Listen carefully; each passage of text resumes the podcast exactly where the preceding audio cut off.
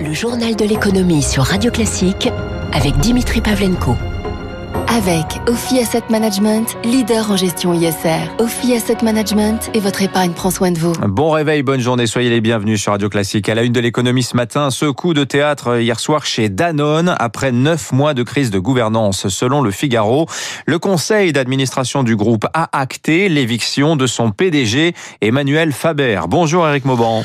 Bonjour Dimitri, bonjour à tous. Le board de Danone euh, lui avait pourtant proposé hein, une solution amiable en le conservant comme président. Mais les administrateurs ont finalement préféré trancher dans le vif.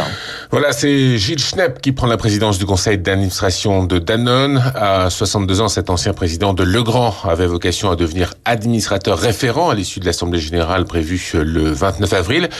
Emmanuel Faber a manœuvré pour qu'il en soit autrement, une attitude qui n'a pas du tout été appréciée par les administrateurs du conseil. Ce sont eux les garants de la démocratie actionnariale, de l'expression légitime des propriétaires de l'entreprise. Le rôle du président du Conseil est de convaincre, écouter ou partir, en aucun cas d'imposer. Les administrateurs ont considéré qu'Emmanuel Faber voulait mener le groupe Danone comme il l'entendait, avec les hommes de son choix. Le 1er mars, la décision de séparer les fonctions de président et de directeur général aurait pu calmer les esprits. Emmanuel Faber a conservé la fonction de président, mais son attitude, là encore, a fortement déplu aux administrateurs. Il a évoqué, il a évoqué un soutien unanime qui, manifestement, n'était pas le cas et c'est bien là le message qu'ont voulu faire passer hier soir les administrateurs, rappelant que ce sont eux qui fixent le cap et personne d'autre. Éric Mauban, l'actualité ce matin, c'est aussi la liste euh, qui s'allonge hein, des pays suspendant l'utilisation du vaccin d'AstraZeneca. Après la Norvège, le Danemark, l'Islande, la Bulgarie et la Thaïlande, c'est le gouvernement les néerlandais qui a décidé hier soir de le retirer de sa campagne vaccinale jusqu'au 28 mars. Décision similaire en Irlande.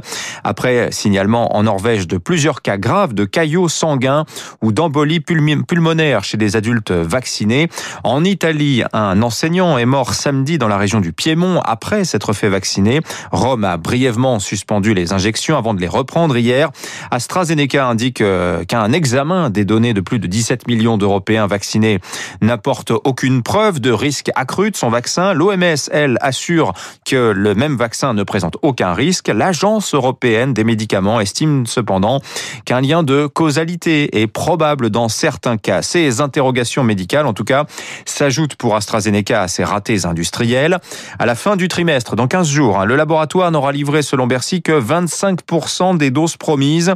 Le manque de vaccins sème d'ailleurs la zizanie parmi les membres de l'Union européenne. Cinq États membres, dont l'Autriche, dénoncent d'énormes disparités dans la répartition des vaccins, accusant certains gouvernements de négocier en coulisses avec certains laboratoires. Eric Cuoche. Un vaccin manque et rien ne va plus entre les 27. Un an après le début de la pandémie, le sentiment de ne pas vacciner assez vite frustre. Conséquence, la remise en cause de la politique commune de vaccins. Hors de propos pour Jean-Dominique Giuliani de la Fondation Robert Schuman, spécialiste des questions européennes. Il n'y a pas lieu de protester. Les vaccins sont répartis en fonction de pourcentage de population par État. Donc ça peut pas être plus juste. Il faut que les gouvernements soient patients. Cette impatience s'explique en partie par les retards d'AstraZeneca cher et facile d'utilisation, ce vaccin avait séduit les capitales européennes. Mais là où le laboratoire devait fournir 300 millions de doses d'ici juillet, il n'en livrera que le tiers. La raison, une chaîne de production inadaptée, prévisible pour Frédéric Bizarre, économiste de la santé. Il faut bien voir qu'au début, vous avez quand même des surpromesses. Jamais les laboratoires, quand on connaît un petit peu les capacités de production réelles, seront en mesure de tenir les engagements sur le premier semestre. Cette trop belle promesse, mais non tenue, agace l'Europe qui avait débloqué 336 millions d'euros pour aider le laboratoire a monté en puissance, sans succès donc,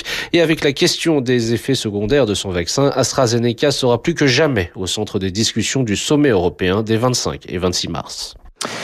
Euh, Eric, euh, Eric Cuoche, en, sachez d'ailleurs qu'en nombre de personnes vaccinées, hein, l'Union européenne est à la traîne des États-Unis, où 20% de la population a reçu au moins une dose. D'ailleurs, ça se traduit dans les aéroports américains. Vendredi, près d'un million et demi de personnes ont pris l'avion là-bas, soit le taux de fréquentation le plus élevé depuis un an. En France, Jean Castex réunit cet après-midi les partenaires sociaux.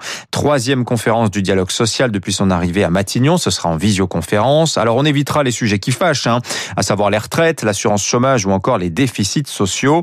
Au menu du jour, donc la sortie de crise. Quel calendrier pour lever les restrictions sanitaires? Comment débrancher les aides aux ménages et aux entreprises?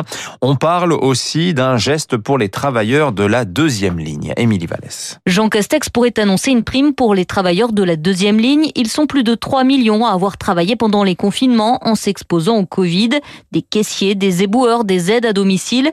Pour Yves Verrier, numéro 1 de Force ouvrière, cette prime ne peut pas être la seule réponse. Le problème de la prime, hein, c'est toujours pareil, euh, ça reste au bon vouloir de l'employeur. On l'a expérimenté dans le passé, tout le monde, loin s'en faut, n'a pas bénéficié de la prime de 1000 euros. D'autre part, c'est toujours bon à prendre, mais à condition que ça ne se substitue pas à des augmentations pérennes des salaires. L'exécutif devrait aussi trancher sur le devenir des différentes aides. L'activité partielle est maintenue jusqu'à fin avril, mais après, et puis quid des primes à l'embauche pour les jeunes ou les apprentis?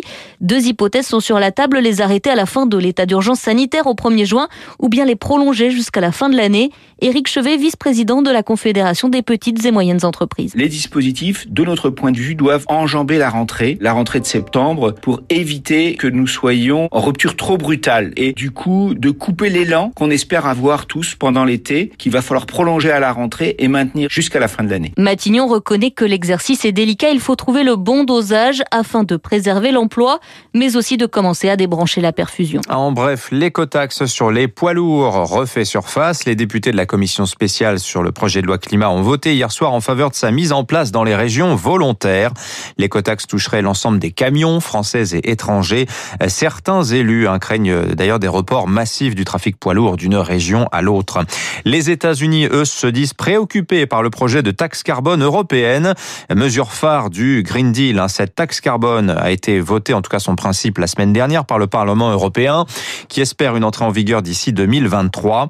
Le mécanisme prévoit d'imposer aux exportateurs vers l'Europe d'acquérir un quota d'émissions dès lors que leurs produits dépassent une certaine intensité carbone. À propos de carbone, effet de la reprise économique, les cours du pétrole ont progressé depuis le 1er janvier 35%. Ils évoluent depuis deux semaines dans une fourchette de 65 à 70 dollars, des niveaux plus vus depuis un an. Les cours se sont un petit peu repliés d'ailleurs la semaine dernière, mais le marché s'interroge. Est-ce une stabilisation ou une pause avant une nouvelle ascension des prix. Celle d'ailleurs des dernières semaines n'a pas été poussée que par la demande. Écoutez Alexandre Andlauer, il est analyste chez Kepler. Elle est liée à plusieurs choses. C'est des anticipations de forts rebonds de la demande. C'est aussi euh, les pays producteurs de l'OPEP qui ont décidé de maintenir des productions faibles et aussi tout simplement aux États-Unis, il y a eu un hiver très froid qui a un peu fait baisser la production au Texas au mois de février il y a beaucoup de spéculation. Il y a, une, vraie décorrélation entre les marchés physiques et le prix du pétrole qu'on voit aujourd'hui. Avec les stocks qu'on a actuellement, les prix du pétrole devraient plutôt être aux alentours de 50 à 60 dollars. Donc c'est quand même une baisse de plus de 10 dollars le baril. Voilà, Alexandre Andlauer, spécialiste du euh, pétrole. En bref, pour finir, aux États-Unis, la fintech Stripe vient de lever 600 millions de dollars. Le spécialiste américain du paiement en ligne serait valorisé 95 milliards. Elle compte à son bord notamment l'ancien gouverneur de la Banque d'Angleterre, Mark Carney. Les marchés pour finir. Le CAC a un nouveau plus haut d'un an vendredi, plus 0,2%, 6046 points. Le Dow Jones à Wall Street, lui, euh, plus 0,9% au fixing. Nouveau record, 32 778 points. Et puis un mot du Bitcoin. Il a franchi euh, ce week-end les 62 000 dollars avant de s'établir autour de 60 000 ce matin. On s'attend à ce que les Américains achètent des fractions de Bitcoin avec les chèques du plan Biden. Ils ont commencé à être versés dès ce week-end.